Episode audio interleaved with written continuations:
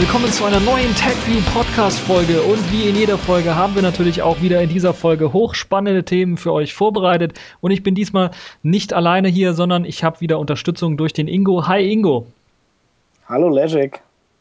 Und wir haben diesmal natürlich spannende Themen vorbereitet. Zum einen haben wir uns Plasma Active 2 angeschaut, dann einen News von Microsoft, nämlich Microsoft öffnet sich nun für das XMPP, also das Jabber-Protokoll.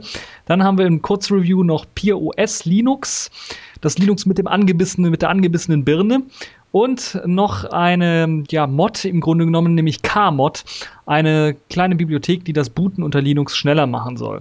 Und ich glaube, wir fangen äh, direkt mal an mit dem ersten Thema, nämlich Plasma Active 2. Das wurde gerade fertiggestellt in ja, der zweiten äh, Version im Grunde genommen. Die erste Version ist ja vor einem Monat oder etwas, ja, etwas länger vielleicht schon was her. Vor, vor zwei Monaten ungefähr ist sie herausgekommen.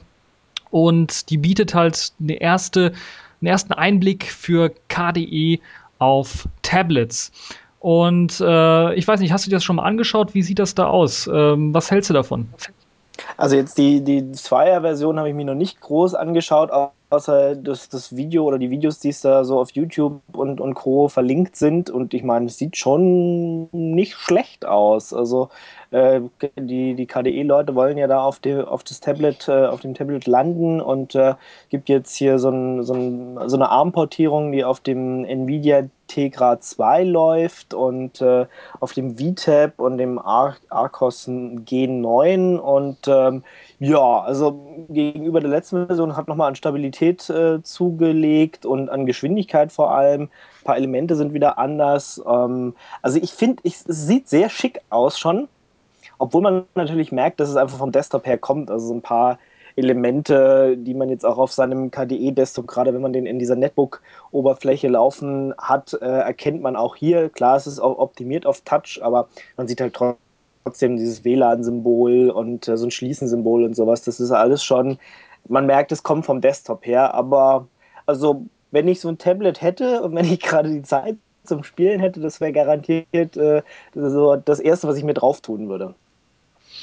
Ja, also es klingt auch für mich sehr, sehr interessant, vor allen Dingen, weil die ja nicht versuchen, irgendwie eine Android-Oberfläche oder eine iOS-Oberfläche nachzumachen, sondern versuchen tatsächlich was komplett eigenes, was komplett Neues äh, zu schaffen. da finde ich relativ gut, dass die ja auch dann die Desktop-Widgets oder die Plasmoids, die man vom KDE-Desktop her kennt, dass man die halt eben auch in dieser mobilen Variante natürlich dann ein bisschen was angepasst für die Fingerbedienung äh, dann benutzen kann. Und da ist vor allen Dingen interessant, dass die da auch jetzt ja so ein bisschen Nepomuk, also diese Suche, diese, diese semantische Suche mit einbauen wollen oder schon in der Version 2 mit eingebaut haben, die zumindest da dann die häufig, häufigst genutzten Dokumente anzeigt und auch eine Vorschlagsliste gibt an Programmen, die man starten möchte. Das heißt, es wählt halt einfach daraus aus, was man an dem Tag zu der Uhrzeit oder was man häufig an Programmen genutzt hat und erstellt dann daraus eine Liste, äh, und dann kann man ganz einfach da Programme auswählen. Ganz interessant ist dann, äh, dass die auch ähm, ja, neue mh, Sachen mit eingebaut haben, wie zum Beispiel jetzt im Webbrowser gibt es jetzt auch endlich eine Bookmarks-Übersicht. Ich hatte ja vor ähm, ja vor ein paar Wochen auch schon ein Kurzreview gemacht zum Plasma Active 2, äh, Plasma Active 1, meine ich, also zur allerersten Version. Da hatte ich einen Kollegen, der hat das Ganze auf dem WeTab getestet und der hat sich so ein bisschen beschwert, dass man da keine Bookmarks setzen konnte, zum Beispiel im Browser. Und das ist jetzt äh, wohl eingebaut. Äh, soll wahrscheinlich auch eingebaut worden sein schon in der One-Version, aber da hat es irgendwie keiner gefunden. Und dann gab es ein kleines Video, das das Ganze ein bisschen erklärt hat. Und dann hat man das so ein bisschen, ähm, dann hat man sich so ein bisschen eingearbeitet, weil das ganze Konzept ist ja auch komplett neu und da muss man eventuell sich auch diese Videos anschauen, um das Ganze zu ein bisschen zu begreifen. Das finde ich so, ja, ist schon ein bisschen was grenzwertig, weil die Idee ist zumindest mal nicht schlecht, das alles äh, irgendwie neu ähm, anzupassen, aber irgendwie dann so Sachen wie, also so grundsätzliche Sachen wie Bookmarks oder sowas in zwei Untermenüs irgendwie zu verstecken, das finde ich schon ein bisschen was bedenklich. Was, was hältst du da davon? Ja, gut, jetzt muss man natürlich sagen, das sind jetzt noch äh, Anfangsversionen. Also ähm, es ist ja noch kein Tablet draußen, was das standardmäßig benutzt. Das ist halt, richtet sich vor allem jetzt an äh, Leute, die damit spielen wollen oder Entwickler. Und von daher finde ich das jetzt noch nicht schlimm, dass man noch äh, im Teststadion ist und sich da von Version zu Version äh, weiter rantastet an das ideale Menü. Also äh, sehe ich jetzt noch nicht kritisch, wie gesagt, äh, solange das jetzt nicht draußen ist, produktiv, äh, sodass man es kaufen kann. Ähm, würde ich jetzt sowas verschmerzen, ja. Es ist natürlich toll, wenn jetzt viele Leute kommen und äh, Tipps geben, einfach hier Bookmarks, passt das mal so an und so weiter und so fort. Dafür ist sind die Versionen ja auch gedacht, bis, bis es dann halt wirklich auf dem Tablet kommt. Und ich meine, ähm, wenn sich das durchsetzen will und äh, wenn KDE ähm, wirklich auf den, auf den Tablet-Markt will, dann müssen sie halt auch irgendwie Hardware-Hersteller finden, die das Gerät gleich so ausliefern mit, äh, mit halt der Plasma Active äh, Oberfläche, weil es wird, es wird wenn, wenn sich nur Leute das ständig selber installieren müssen, wird es nie große Verbreitung finden. Das ist nun mal einfach so. Die meisten hauen einfach Android drauf und äh, wenn das äh, so weitergeht, dann äh, ja, wird sich da groß an dieser iPad und, äh, und Android-Schiene nicht groß was ändern. Und es wäre halt schön, nochmal einen dritten zu sehen. Gut, VTAP könnte man vielleicht noch dazu zählen, was auch nochmal eine eigene Oberfläche hat. Ähm, aber äh, das ist jetzt auch nicht so äh, gut gestartet, äh, wenn man das mal vorsichtig sagen kann. Von daher, also ich würde mir wünschen, dass es halt, ja, dass es Tablets gibt mit Plasma Active, dass die bald kommen, also nächsten Jahr, mitten nächsten Jahres sollten da schon einfach mal ein paar Versionen äh, und Tablets rausfallen, weil ja, der Kampf da ist eröffnet und wenn man zu spät kommt, dann ist es halt auch blöd. Ähm, muss dazu sagen, man braucht halt immer noch eine Distribution darunter, um Plasma Active auszuführen. Also ähm, Plasma Active alleine ist keine Distribution, äh, die man jetzt irgendwie auf sein Tablet tun könnte. Man bräuchte da halt noch so ein Migo drunter oder ähm, es gibt auch irgendwas auf OpenSUSE-Basis. Also es muss irgendwie Linux da sein, aber so ein richtiges Linux, nicht so ein beschnittenes, wie es bei ähm, Android der Fall ist, sondern halt eine richtige Distribution. Ja, ich finde auch, gerade weil es ja jetzt im nächsten Jahr so spannend wird, weil ja auch WebOS ja Open Source ist ähm, und dann ja, klatschen so im Grunde genommen zwei Linux-basierende Oberflächen für Tablets so aufeinander. Vielleicht sehen wir auch mal die ersten Anläufe von Tizen oder wie das jetzt heißt, also den Migo-Nachfolger. Und ähm, also das wird sicherlich sehr, sehr spannend nächstes Jahr. Was mich dann auch interessieren würde, was macht jetzt eigentlich Ubuntu? Weil die haben ja jetzt auch eine Tablet-Version angekündigt. Warum nehmen sie sich nicht einfach das Plasma Active äh, 2 oder das Plasma Active in dem Fall und passen das irgendwie so an, dass das dann auch vernünftig mit ja, mit ihrem Geschmack zusammenpasst, weil das ist ja, im Grunde genommen sind ja alle Tools schon da. Es gibt ja für äh, KDE auch dieses Icon Task Plasmoid, was einem erlaubt, halt auch eben diese Unity Taskleiste oder diese Unity Doc-Leiste nachzubilden mit all ihren Funktionen. Also im Grunde genommen äh, hat ja Ubuntu hier das, die, die ideale Plattform im Grunde genommen mit Plasma Active. Man müsste es halt nur eben aufgreifen. Ja, aber das werden sie nicht tun. Also, ähm, weil erstens ist Canonical halt eine Firma, die immer auf GTK gesetzt hat und nicht auf Qt. Ähm, und ähm, ja, ich meine, die wollen halt mit ihrem Unity da irgendwie draufkommen. Und deswegen glaube ich nicht, dass äh, Canonical sich irgendwie dazu hinreißen lässt, ähm, da mit Plasma Active was zu machen. Ja, man muss aber auch sagen, ich glaube, Ubuntu benutzt ja für ihr Unity 2D ja komplett Qt. Also fast komplett Qt. Die haben, glaube ich, noch Metacity als äh, Fenstermanager, der irgendwie GTK-basierend ist. Also die haben ja auch schon angekündigt, immer mehr in Sachen Qt zu gehen oder in, immer mehr in Sachen Technologien zu gehen, wo sie meinen, dass die eine bessere Zukunft haben. Und weil sie sich ja mehr von GNOME 3 so ein bisschen und von, von dem GTK so ein bisschen was entfernt haben, ähm, halte ich das nicht für völlig ausgeschlossen, weil ja auch viele jetzt danach ähm, ja, lechzen im Grunde genommen Unity komplett diese 3D-Variante von Unity, die ja zum Teil auf äh, GTK basiert, rauszuwerfen, um so ein bisschen unabhängiger auch von GNOME 3 und dem GTK-Framework zu werden, was ja jetzt auch vor allen Dingen gerade durch diesen GNOME 3-Umstieg äh, groß in der Anpassungsphase im Grunde genommen ist. Und äh, viele wollen sich halt das Ganze vereinheitlicht sehen und dann bringt halt Qt, macht da irgendwie ähm, mehr Sinn, weil die halt eben Sachen schon ähm, ja lange für auch mobile Geräte rausgebracht haben. Und deshalb frage ich mich, ja, will man jetzt irgendwie GTK für mobile Geräte irgendwie ähm, ja, basteln oder will man auf Qt setzen? Ja, also so, so, so eine mobile GTK-Variante, so eine richtig, eine, die sich auf Tablets durchsetzen kann, gibt es, glaube ich, gerade nicht. Ähm, fällt mir jetzt zumindest keine äh, ein, aber äh, trotzdem, ich glaube nicht, dass äh, Canonical äh, mit Plasma Active was machen wird, obwohl ich es toll finde. Also das wäre jetzt mal richtig ein Deal, wenn jetzt Canonical hingehen würde und sagen würde, hey, äh, lass uns das zusammen machen irgendwie und äh, wir haben hier auch noch gleich fünf Hardwarehersteller, die das Ding rausbringen und ähm, äh, dann ist äh, Plasma Active jetzt äh, auf so und so viele Tablets.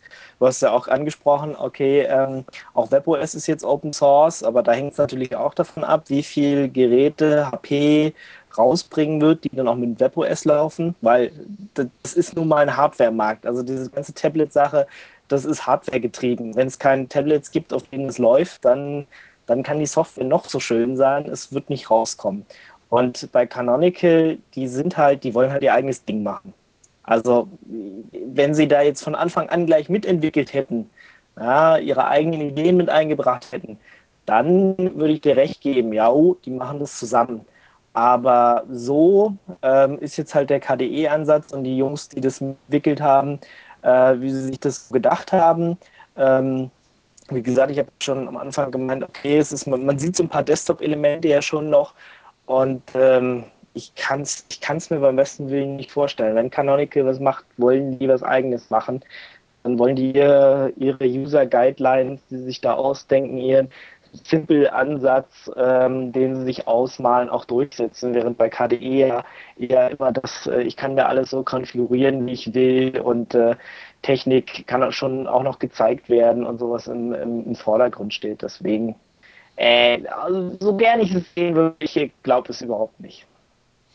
Ja, dann wollen wir uns mal nächstes Jahr überraschen lassen, was äh, der Tablet-Markt dann so alles bringen wird und vor allen Dingen für uns ja äh, Open Source Enthusiasten, was es dann alles bringen wird, weil wir haben ja sehr, sehr viele Sachen, die jetzt da äh, Open Source mäßig auf Tablets kommen sollen, neben WebOS äh, dann auch eben äh, Ubuntu mit ihrem äh, ganzen äh, Unity und dann eventuell auch noch eben Plasma Active, das dann vielleicht auch auf Hardware vorausgeliefert kommt. Ja, ich habe ja in der letzten Talksendung auch schon gesagt, ich äh, eigentlich glaube ich gar nicht, dass Tablets so wichtig sind nächstes Jahr so jetzt mit dieser Ankündigung, WebOS kommt, wird Open Source und wenn HP tatsächlich Hardware da rausbringt, könnte ich meine Meinung da nochmal revidieren. Weil eigentlich so die meisten Sachen, die jetzt so gehen auf Tablets, die gehen halt schon. Ja, und äh, jeder, der so ein Tablet kaufen wollte, der hat sich jetzt ein iPad gekauft oder irgendein Android-Dinger. Wenn jetzt nicht eine neue revolutionäre Anwendung kommt, denke ich, dass ich mein ganzes Haus damit steuern kann und das ist so einfach, dass es irgendwie jeder braucht dann glaube ich nicht, dass, das, dass, dass, dass wir nächstes Jahr so irgendwie so einen großen Tablet-Hype nochmal haben. Aber jetzt gerade für die Open-Source-Szene würde ich mir stark wünschen, dass es da Tablets gibt, die halt mit einem richtigen Linux laufen ähm, und dann halt äh, Plasma Active haben. Oder wie gesagt, mal gucken, was, äh, was HP da jetzt so Neues bastelt. Ja, da bin, sind wir dann sehr gespannt, wie das dann nächstes Jahr aussehen wird. Ich glaube, wir kommen jetzt zur äh, nächsten News, die irgendwie ja mich ein bisschen überrascht hat. Nämlich Microsoft hat angekündigt, dass sie ihren Live Messenger nun auch das XMPP, also das Jabber-Protokoll, spendieren wollen. Und damit hat ja Microsoft sich so ein bisschen geöffnet ähm, und angepasst an den Markt, weil ja auch äh, Google und äh, was gibt's da noch? Facebook, GMX und ja, wie sie alle heißen. Ich glaube, die nutzen jetzt alle das Jabber-Format. Das hat sich ja so ja Schritt für Schritt dann doch zu einem ja, Standard, würde ich mal sagen, im Web 2.0 zumindest äh, entwickelt. Und äh, es gibt ja hier mit Google Talk und Google äh, Plus und dem Google Hangout ja auch Anwendungen für eben äh, dieses Jabber-Protokoll. Und ähm, ja, wie, wie findest du das? Ist das, das ist ein guter Schritt, oder?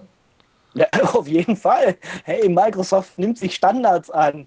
Was will man mit? ja, also ich meine, äh, XMPP ist, ist, ist ein Standard ähm, äh, von der äh, Internet Engineering Task Force ähm, verabschiedet. Gibt RFCs dazu und äh, ja, bis auf ICQ, glaube ich, die es ja doch immer noch irgendwo gibt, äh, setzen irgendwie alle Server, die sich mit äh, mit Instant Messaging beschäftigen, mittlerweile auf Jabba und deswegen äh, Microsoft toll, super.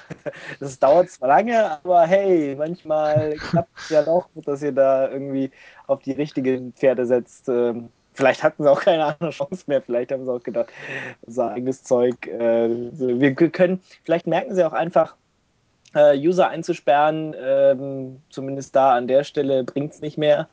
Äh, die Leute wollen sich auch mit tatsächlich Google Talk und Co. austauschen. Und ähm, ehe die Leute dann eh irgendwie in fünf Netzen gleichzeitig hängen und äh, MSN vielleicht einen Bach runtergeht, öffnen wir uns doch mal und sagen, huh, wir können mit allen Servern sprechen, egal ob das Google Talk ist oder jeder andere beliebige äh, Jabba-Server. Kann ja auch sein. Vielleicht machen sie dann Vendor-Login lieber bei ihrer Cloud oder sonst was, aber nicht mehr beim, äh, beim Messaging. Das ist so ähnlich, als würde man Mail einfach nur untereinander mailen können. Ja? alle, alle Leute, die irgendwie einen Hotmail-Account haben, konnten, könnten nur mit anderen Hotmail-Leuten mailen. Ähm, ja, vielleicht hat sich das jetzt einfach mal so durchgesetzt, dass ähm, Instant Messaging ja überall laufen muss, gleich laufen muss. Ja, ich glaube, Microsoft hat so ein bisschen Angst gehabt, dass denen die Leute einfach weglaufen von diesem MSN oder Live Messenger, weil er jetzt Facebook halt Jabber setzt, einsetzt, Google ganz stark auf Jabber einsetzt, also äh, Google Plus vor allen Dingen auch auf Jabber setzt. Äh, da muss Microsoft sich einfach öffnen, damit die halt irgendwie wieder Einnahmen generieren können durch Werbung oder sowas für eben ihren äh, Live Messenger Dienst. Aber ja, was mich auch interessieren würde, ist halt, ob man jetzt auch tatsächlich, wenn man also ganz klassisch halt äh, einen Client auf dem Desktop verwendet, über Jabber dann auch eventuell MSN MSN-Kontakte mit einbinden könnte und sich dann die ganzen alten, äh, vielleicht Accounts, die man noch so hat, alle vereinheitlichen könnte in einen Jabber-Account. Es gab ja da schon ein paar andere Ansätze, die irgendwie auf Servern installiert waren, wo man dann irgendwie ICQ oder sowas als Protokoll äh, nachrüsten konnte. Also die Server konnten irgendwie mit ICQ irgendwie kommunizieren und dann hatte man in seinem Jabber dann auch ICQ-Kontakte. Aber das war immer so ein bisschen wackelig, weil das ja immer auf die ja auf die ja. Bereitschaft der, der Konzerne halt und auf, auf deren Protokoll und wie weit das offen ist und wie weit man das, diese Änderungen, die man daran macht, dann auch offenlegt. Ja, es waren ja vor allem nur Gateways, die dann halt in den speziellen Netzen drin waren. Ähm, und es war ja keine, keine echte Interoperabilität zwischen den Systemen. Und es war ja auch nicht gewollt. Also bei ICQ war es ja auch immer so, dass die dann irgendwie ihre Versionsnummer immer so ein bisschen geändert haben und dann waren halt alle alternativen Clients außer der, der ICQ eigene waren immer wieder ausgesperrt. Okay, dann hat man es wieder gepatcht und deswegen benutzt wahrscheinlich heutzutage auch keiner mehr ICQ. Also ich, ich kenne kaum einen. Dabei war das, als ich ins Internet gekommen bin, irgendwie Pflicht. Ja, jeder hatte einen ICQ-Account ähm, und irgendwie das war der Dienst, den man benutzt hat wie auch die Suchmaschine, die man früher benutzt hat, mal Alter Vista war, bis, bis Google kam. Also ich meine, das ändert sich ja im Internet tatsächlich auch schnell. Und ähm, ja, also du kannst jetzt auf jeden Fall, so wie ich die Meldung hier verstehe, ähm, ja, jemand, der Windows Live Messenger hat, den kannst du halt auch aus jedem anderen, von jedem anderen Java Server erreichen, wenn der O auf 2.0 kann. Also das ist Bestimmte jeder Verschlüsselung, ja ja, also jeder Client, der das kann, kann jeder Java-Client kann sich dahin verbinden und die sprechen auch untereinander. Also ich habe jetzt noch keinen gesehen, der es ausprobiert hat. Ich weiß auch nicht, bis, bis wann haben sie es jetzt gleich umgesetzt oder brauchen die noch ein bisschen oder ganz. Äh ich glaube, die brauchen noch ein bisschen, bis das fertig ist. Aber ist eine nette Weihnachtsüberraschung. Also äh, ist, äh, ist sehr schön, dass sie das gemacht haben. Also in der Meldung auf diesem äh, Windows-Team-Blog steht auch, welche, ähm, welche Spezifikationen sie genau unterstützen, welche RFCs und, und XEP-Anhänge ähm, sie da genau können, aber hier steht nicht drin, bis wann sie es umsetzen wollen. Ähm, ja. Aber ich glaube, ich glaube, daran ist auch sehr, sehr interessant, glaube ich, dass man hier äh, eben ja auch dann Protokolle vielleicht unterstützen kann für Audio- und, und Videochat über, über Jabber, was natürlich hochinteressant ist, weil dann könnten halt tatsächlich auch Google Talk-Leute mit halt eben MSN-Leuten oder Windows Live Messenger-Leuten ja telefonieren im Grunde genommen über übers äh, Internet und das macht, glaube ich, eine ganze Menge Sinn, das alles so irgendwie zu standardisieren. Also ich finde es gut, ja, sehr schön, dass sie sich mal endlich offene Standards annehmen und wir werden einfach gucken, ob, äh, ob sie die Versprechen jetzt alle so umsetzen und ob das alles gut funktioniert. Und äh, wenn, dann ist es immer ein Gewinn, wenn äh, je mehr Unternehmen auf einen gemeinsamen offenen Standard setzen. Accepted. Connecting. Complete. System activated. All systems operational.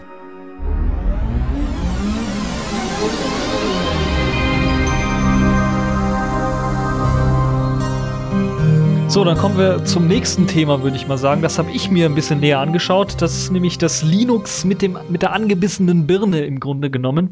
Also eine Hommage an macOS 10 und das sieht man auch direkt, nämlich Peer OS Linux. Das kam vor kurzem in der Version 3 raus und es war das erste Mal, dass ich so richtig von dem System gehört habe. Es gab zwar viele andere Systeme, die vielleicht so einen ähnlichen Namen hatte, hatten, aber das waren meistens so Entwicklungen, die ja irgendwie in eine andere Richtung gingen. Die waren äh, halt irgendwie so, dass sie gesagt haben, okay, wir entwickeln ein komplett neues Betriebssystem, komplett neuer Kernel und so weiter und so fort und nennen es so. Aber das ist jetzt eine Linux-Distribution basiert auf Ubuntu, auf der neuesten Version 11 10 kommt deshalb auch mit dem gleichen Kernel daher und mit dem gleichen Userland-Tools im Grunde genommen in der gleichen Version. Das Interessante ist die Oberfläche. Die haben sie natürlich angepasst in den macOS 10 Look im Grunde genommen hineingetaucht. Das heißt, man hat jetzt ein Dock unten was man halt wie bei macOS 10 auch benutzen kann. Die benutzen in dem Fall das Docky-Dock, was da einfach schon vorinstalliert ist und vorkonfiguriert ist, auch so ein macOS 10 Look hat, in dem halt eben die Icons auf so einer transparenten Oberfläche halt, auf so einem transparenten Glas im Grunde genommen stehen, das so ein bisschen 3D-mäßig aussieht. Es gibt ein Panel oben, das ist ein, ja, das ist das GNOME 3 Panel.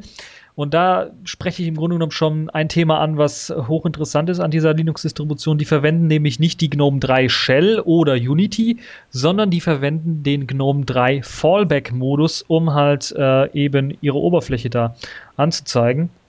Und da ist halt das Interessante, die benutzen halt auch ein ja, angepasstes GNOME 3 Panel an der oberen, äh, an der oberen Bildschirmkante im Grunde genommen. Und da haben sie auch ähm, die Indikator-Icons, die man von Ubuntu her kennt. Es gibt keine Tray-Icons, das ist mir aufgefallen. Das heißt, wenn man Programme hat, die irgendwie eine Tray oder sowas generieren sollen, dann äh, tauchen die oder dann kann man die äh, mithilfe des äh, DokiDocs ähm, einbinden. Da gibt es ein Plugin für Tray-Icons. Ansonsten gibt es keine andere Möglichkeit, sondern man muss halt eben Indikatoren verwenden.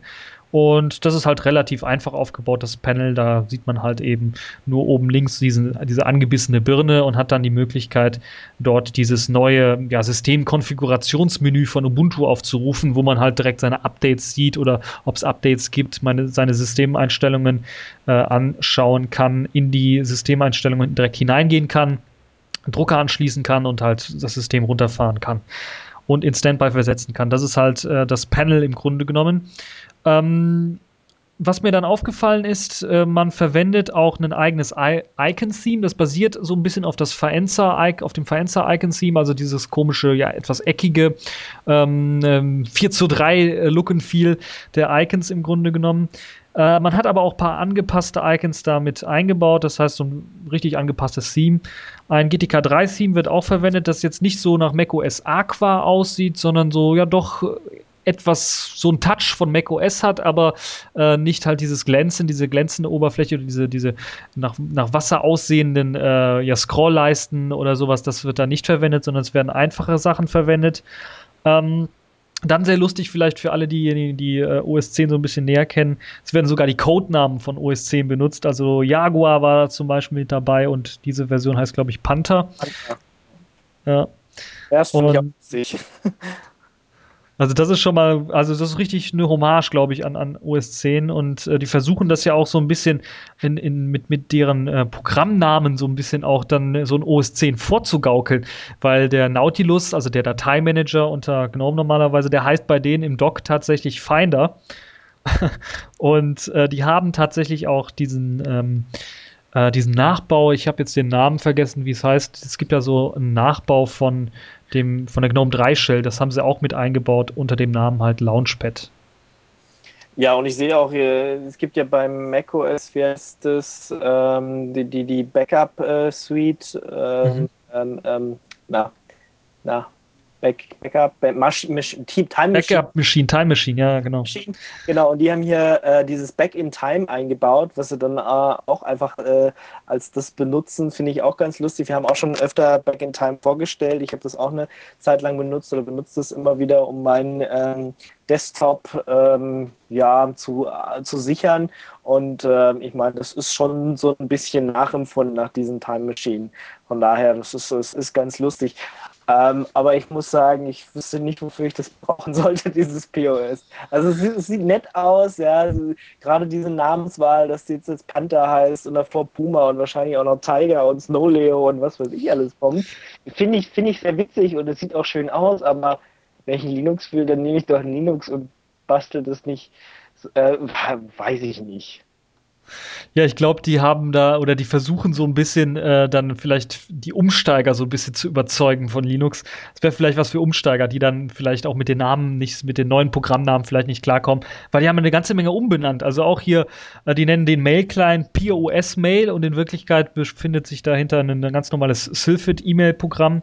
Also dieser, ähm, das, das, Programm wird ja auch, glaube ich, von Lubuntu benutzt als äh, Standard-E-Mail-Client, so ein ja, sehr leichtgewichtiges E-Mail-Programm. Es wird, und das ist, glaube ich, hochinteressant, Opera als Standard-Webbrowser mitgeliefert. Das ist äh, zumindest äh, die erste Distribution, die ich gefunden habe, die Opera tatsächlich als Standardbrowser mit, mitliefert. Wobei da natürlich auch, äh, muss man natürlich sagen, man muss da auch die Lizenzbedingungen für Opera muss man sich durchlesen. Das heißt, wenn man das erste Mal startet, kommt man nicht sofort ins Web, sondern muss eigentlich zuerst die Euler von, von Opera erstmal durchlesen und dann auf Akzeptieren klicken. Ansonsten gibt es keine andere Möglichkeit, um ins Web zu kommen. Also akzeptiert man die nicht, kommt man nicht ins Web. Was schon ein bisschen seltsam ist äh, was mir aufgefallen ist, es gibt kein äh, Programmemenü im herkömmlichen Sinne, sondern die benutzen ähm, die benutzen halt eben diesen GNOME 3 Shell Nachbau, äh, wovon ich jetzt den Namen vergessen habe, ähm, um halt Programme auch anzuzeigen. Das heißt, es ist so ein äh, Launchpad, so haben die das genannt, genauso wie bei, bei dem neuen äh, Snow Leopard, glaube ich. Ähm, da haben sie das äh, auch mit eingebaut, dass man halt eben ganz große Icons hat, wo man dann in verschiedenen Kategorien durch die Programme scrollen kann. Und ähm, man verwendet ansonsten die ganz normalen Ubuntu-Tools. Das heißt, es kommt auch wieder ähm, der Hardware-Manager zum Einsatz, wenn man halt eben NVIDIA oder ATI proprietäre Treiber nachinstallieren möchte. Codecs sind alle mit dabei, habe ich gesehen, und auch der Flash-Player ist vorinstalliert. Allerdings, ähm, da kommen wir auch schon zu, zu den kleinen Problemchen von POS nämlich dieser Flash-Player in Opera. Ich glaube, ich vermute, es liegt halt einfach an dem Opera-Browser. Das funktioniert nicht so richtig. Das heißt, ich habe mal versucht, ein paar, paar YouTube-Videos äh, mir anzuschauen. Man muss zum einen halt fast immer zweimal reinklicken in dieses kleine, also in dieses Applet, wo der Flash-Player halt läuft, damit überhaupt irgendwas auf irgendwas reagiert wird. Und dann ist es halt so, bei YouTube war halt das Problem, dass äh, zum Teil irgendwie die Zeitleisten nicht aktualisiert worden sind oder die halt komplett stehen geblieben sind, vorne oder an einer Stelle und man auch nicht in dem Video hin und her springen konnte. Ähm, ich habe mal versucht, einen neuen Flash-Player drauf zu installieren, aber es hat nichts geändert. Also ich glaube, es liegt ganz einfach an dem Zusammenspiel Opera-Browser und Flash-Player. Das klappt noch nicht wirklich gut. Und was mir auch aufgefallen ist, die verwenden ein modifiziertes App Center, so nennen sie das Ganze. Also eine Möglichkeit, um Software nachzuinstallieren. Wir benutzen da keine Ubuntu Software Center, sondern das sieht mir sehr verdächtig nach so einem Linux äh, App Store oder diesem Linux Mint App Store oder diesem Linux Mint Software Center, aber in einer modifizierten Variante so ein bisschen aus. Das heißt, man hat da mh, im Grunde genommen nur Icons, das heißt kein Text für, äh, für die Auswahl der Kategorien von Programmen. Und äh, ansonsten sieht es halt fast genauso aus wie dieses Linux Mint Tool. Ja, das ist so, das sind so die Sachen, die mir aufgefallen sind.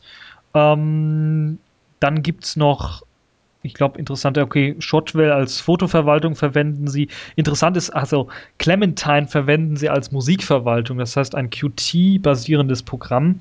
Äh, was ja auch, glaube ich, etwas äh, ja, ungewöhnlich zumindest ist, wenn man halt einen GNOME-Desktop mitbringt, dass man da auch Standard-Qt-Anwendungen ausliefert. Ähm, ansonsten, ja, sehr, sehr Mac-ähnlich, ein bisschen so eine Hommage an Mac, durch, also angelegt durch den Namen, durch die Icons so ein bisschen. Ähm, der Bootscreen ist natürlich auch angepasst, alles so in den OS 10-Look. ähm, Look und Feel, aber ja, ansonsten wüsste ich auch nicht so richtig, was daran so interessant ist. Also ich würde sagen, für, für die Leute, die ähm, halt irgendwie ihr Ubuntu in den Mac-Look wandeln wollen, die machen das lieber selber. Aber es ist zumindest eine interessante ja, Ideen, ein, ein, interessanter Ideengeber, wie man sowas umsetzen kann. Sie verwenden zum Beispiel, das wusste ich nicht, ich weiß nicht, ob du das wusstest, äh, MetaCity im Compositing-Modus. Das heißt, MetaCity hat in GNOME 3 auch einen Compositor. Das heißt, man muss nicht ganz Compass starten oder die GNOME Shell oder dieser, diesen neuen Fenstermanager Mutter, sondern man kann halt eben äh, ganz normal MetaCity weiterverwenden im Compositing-Modus damit man halt Transparenz und Schatteneffekte bekommt, was, äh, glaube ich, sehr interessant ist. Ansonsten bin ich echt mal gespannt, wie POS sich weiterentwickeln wird, weil ja ja ähm, GNOME angekündigt hat, dass der GNOME Fallback-Modus in der nächsten Version voraussichtlich gestrichen wird, weil man ja versuchen wird oder versuchen will, dass halt eben auch alle Grafikkarten dann auch mit der GNOME Shell laufen, äh, mithilfe eines ja speziellen Treibers oder einer speziellen Konfiguration, die man da mit einbauen möchte. Ja, ansonsten POS äh, eine interessante Sache, kann man sich vielleicht mal anschauen, falls man äh, von OS 10 umsteigen möchte auf den Linux und das so ein bisschen ähm, ja etwas mehr ein, ein etwas ein besseres gewohntes Feeling haben möchte, eventuell. Ja, da gibt es wirklich Leute, die von Mac äh, wieder nach Linux umsteigen. Also andersrum kenne ich es ja tatsächlich, aber äh, so rum. Und ich weiß nicht, wenn, dann würde ich mir tatsächlich doch eine richtige Oberfläche, also, eine, also ein Linux nehmen und nicht ein Linux, was aussieht wie Mac. Also hm, weiß, weiß ich nicht. Äh, die, diese, dieser Clementine Player, das ist, äh, soweit ich weiß, eine Abspaltung von, äh, von Amarok. Ähm, also die haben den alten Amarok Player genommen, ähm, bevor die den auf äh, Qt 4 portiert hatten und entwickeln den weiter oder haben den so ein bisschen umgemodelt. Ähm, und ich meine, das alte Amarok, ich mochte das auch. Ähm, obwohl ich ja jetzt mittlerweile auch äh, den, den neuen, mit dem neuen Amarok 2 klarkomme. Aber das ist eine Abspaltung davon. Und äh, bei diesem ähm, ja, POS Panther, wie es ja gerade heißt, ich, ich finde ja auch den Spruch toll. You dream, we make, think totally different. So geil. Ich meine, die kriegen auf jeden Fall den Fun-Faktor und äh, um hier an, wie sie sich anstrengen und was sie da machen und tun, sieht einfach goldig aus. Äh, scheinen irgendwelche Franzosen zu sein, die das machen. Mhm, also es ist ja. eine französische Domain. Es, es, sieht sehr witzig aus. Ähm, ich wüsste bloß nicht, wofür ich es verwenden würde. Also es ist, es ist also von, von einem Kultusfaktor und so ist schon schick, aber äh, wie gesagt, wenn ich ein Linux verwende, dann würde ich halt auch gerne es aussehen lassen wie ein, wie ein Linux. Und da muss es dann nicht äh, extra so drauf trimmen, obwohl es, es sieht nett aus. Ja. Mhm. Ja, weil ja Bilder mehr sprechen als Worte, habe ich auch ein kleines Videochen zu POS gemacht und werde das dann auch hochladen. So kann sich das dann jeder mal anschauen. Ich werde dann in dem Video sehen, werde ich dann auch auf die ja, kleinen Schwierigkeiten so ein bisschen eingehen. Da gibt es ein paar Probleme auch. Du hast ja gerade angesprochen, das ist eine, äh, kommt aus Frankreich die Distribution. Da gibt es manchmal so ein paar Lokalisierungsschwierigkeiten, wo dann ein paar Programme in Französisch auftauchen und man die Lokalisierung nicht so einfach austauschen kann. Aber äh, das ist, glaube ich, ein allgemeines Ubuntu-Problem, ist mir aufgefallen. Aber das werde ich dann in dem Videochen auch nochmal erklären, äh, wie das dann abläuft. Ich glaube, dann äh, kommen wir direkt zu unserem nächsten Thema, nämlich das Booten von Linux. Mit Hilfe einer ja, neuen Modifikation im Grunde genommen für eben das Laden von Treibern, die ja oftmals unter dem Linux-Kernel als Modul vorliegen, das heißt nicht in den Kernel einkomprimiert werden, kompiliert werden, meine ich, äh, sondern Echt auch.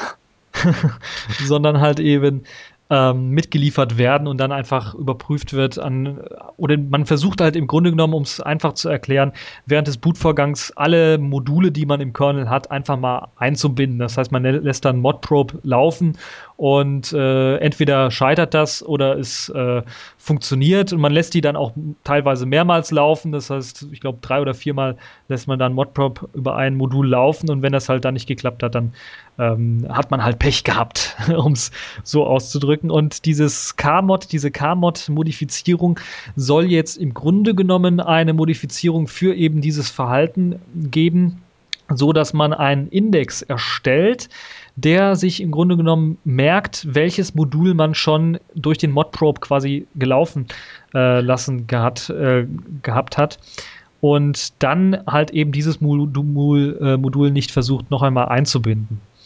Und ähm, als da gibt es eine Bibliothek, die eben von diesem KMod-Team bereitgestellt wird. Das ist die libkmod. Und die erlaubt es halt dann auch eben äh, für andere Programme, für neue Projekte wie zum Beispiel Systemd, dass man halt das Ganze dann auch benutzen kann.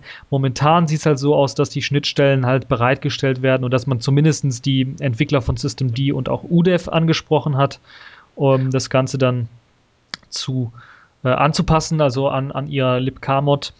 Und es gibt auch schon äh, einige Tools, die sie bereits so als Demo-Tools quasi bereitstellen. Also einen Ersatz für eben Modprobe. Das nennt sich dann hier kmod-modprobe und ähm, halt weitere Tools, die man halt so verwendet, LSMod und so weiter. Das ist jetzt alles auf KMod modifiziert worden. Und die Tools, also wenn man es mal tatsächlich ausprobieren möchte, kann man das mit Hilfe dieser Tools machen. Ansonsten würde ich dann allen äh, erstmal abwarten raten, weil ich bin mir sicher, dass dann äh, auch mit dem System D-Umschwenk, der ja jetzt stattfindet, jedenfalls bei vielen Distributionen, dann sicherlich auch irgendwann mal ähm, diese Technologie dann mit Verwendung findet. Und ja, der Hauptvorteil dieser Technologie ist halt eben, dass nicht mehrmals irgendwie ein Modul abgefragt werden muss, ob es jetzt eingebunden äh, werden soll oder nicht, sondern es wird halt nur einmal gemacht. Dadurch verkürzt man halt die Startzeiten des Linux-Kernels oder des, des Systems allgemein. Und so soll man halt so etwa 20 bis 30 Prozent weniger mm, mm, Zeit brauchen für das Starten des Systems. Auf einem handelsüblichen Fedora-System haben die das getestet. Ich glaube, das ist eine sehr, sehr gute Sache, oder wie findest du das? Auf jeden Fall. Also ich meine, äh, schneller booten ist immer gut. Ähm, ja, und äh, je weniger Overhead äh, das äh, beim Starten da ver verursacht, äh, ist schön. Aber ich kann dazu jetzt auch nicht groß viel sagen. Äh, klingt vernünftig. Jetzt müssen wir mal sehen, bis das in den ganzen großen Distributionen eingebaut ist, wenn die Distributionen sich dann darauf einigen, dass das der richtige Weg ist, dann wird das auch ähm, früher oder später in den Distributionen Einzug halten und dann werden wir es irgendwann gar nicht mehr merken und das werden alle so machen und dann ist es einfach wieder schön, etwas äh, schneller zu sein beim Booten. Toll, ja. super Geschichte. ja, ich glaube, das ist vor allen Dingen sehr interessant, um dann jetzt so, so einen Schwenk wieder zu machen, so zum Ende der Sendung hin, für halt Tablets auch, weil die ja relativ schnell einsatzbereit sein sollen. Und wenn jetzt Linux-Tablets nächstes Jahr rauskommen sollten, immer mehr, immer häufiger, und gerade auch so ja, Linux-Distributionen für Tablets rauskommen soll, die ja dann äh, auch mehrere Hardware äh, ansprechen sollen, da macht es natürlich auch Sinn, dass dann halt das System schneller bootet und da würde es, glaube ich, Sinn machen, halt Kmod dann einzusetzen, äh, um halt dann äh, ja, booten zu können schneller auf einem Tablet. Aber ganz ehrlich, wie oft bootest du denn ein Tablet? Also es sei denn, du bist Entwickler. Ansonsten bootest Ja, da ist natürlich die Frage, ja, ob äh, man dann eventuell beim, beim, beim Tablet ist es ja meistens auch so, dass man das Tablet, zumindest beim WeTab ist es so, da habe ich es gesehen, dass man das nicht nur in Standby bringen kann, sondern halt auch in diesen Ruhezustandsmodus. Und ich glaube, da macht es dann auch, auch Sinn, gerade bei dem Ruhezustandmodus, dass man da schneller hochkommt, äh, wenn man halt irgendwie äh, die ganzen Module nicht irgendwie doppelt oder dreifach einlesen muss.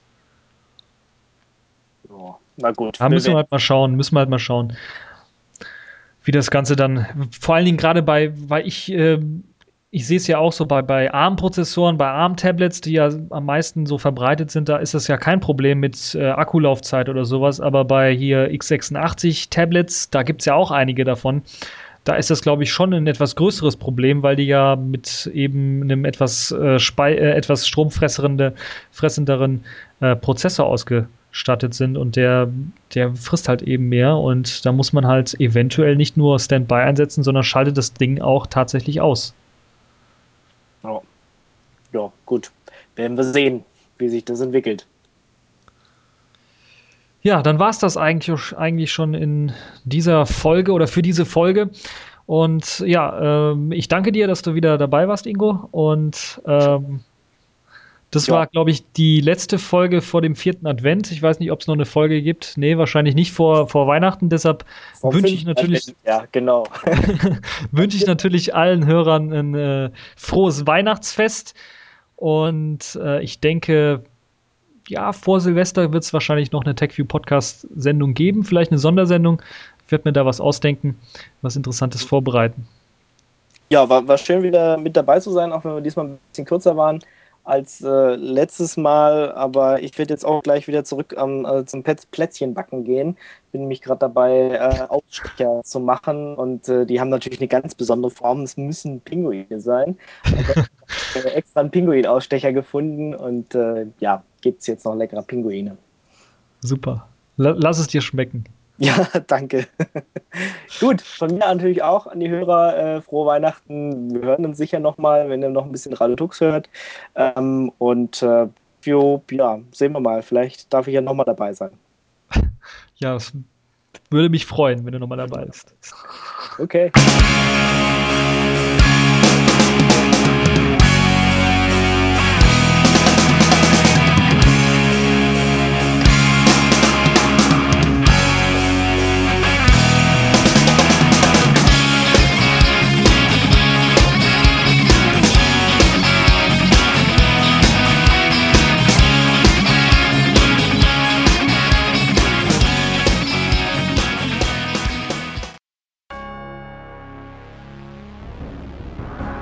Das war eine Sendung von Radio Tux, herausgegeben im Jahr 2011 unter Creative Commons bei Non-Commercial Sharealike.de. Lieder sind eventuell anders lizenziert. Mehr Infos auf radiotux.de.